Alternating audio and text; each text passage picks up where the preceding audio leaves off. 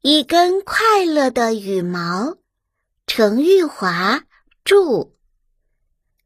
一根羽毛从一只飞翔的小鸟身上脱落，在空中缓缓地飘舞，那么轻盈，那么漂亮。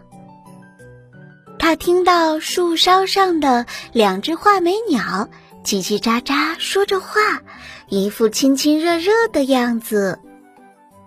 他看到了湖面上的两只天鹅，昂着高贵的头颅，哼着幸福的歌。他还看到了鸭妈妈露出笑脸，因为草窝里的鸭蛋们一个接着一个破了壳，整整有五只呢。不一会儿，羽毛缓缓地落在草地上。一个梳着两根辫子的小姑娘发现了它。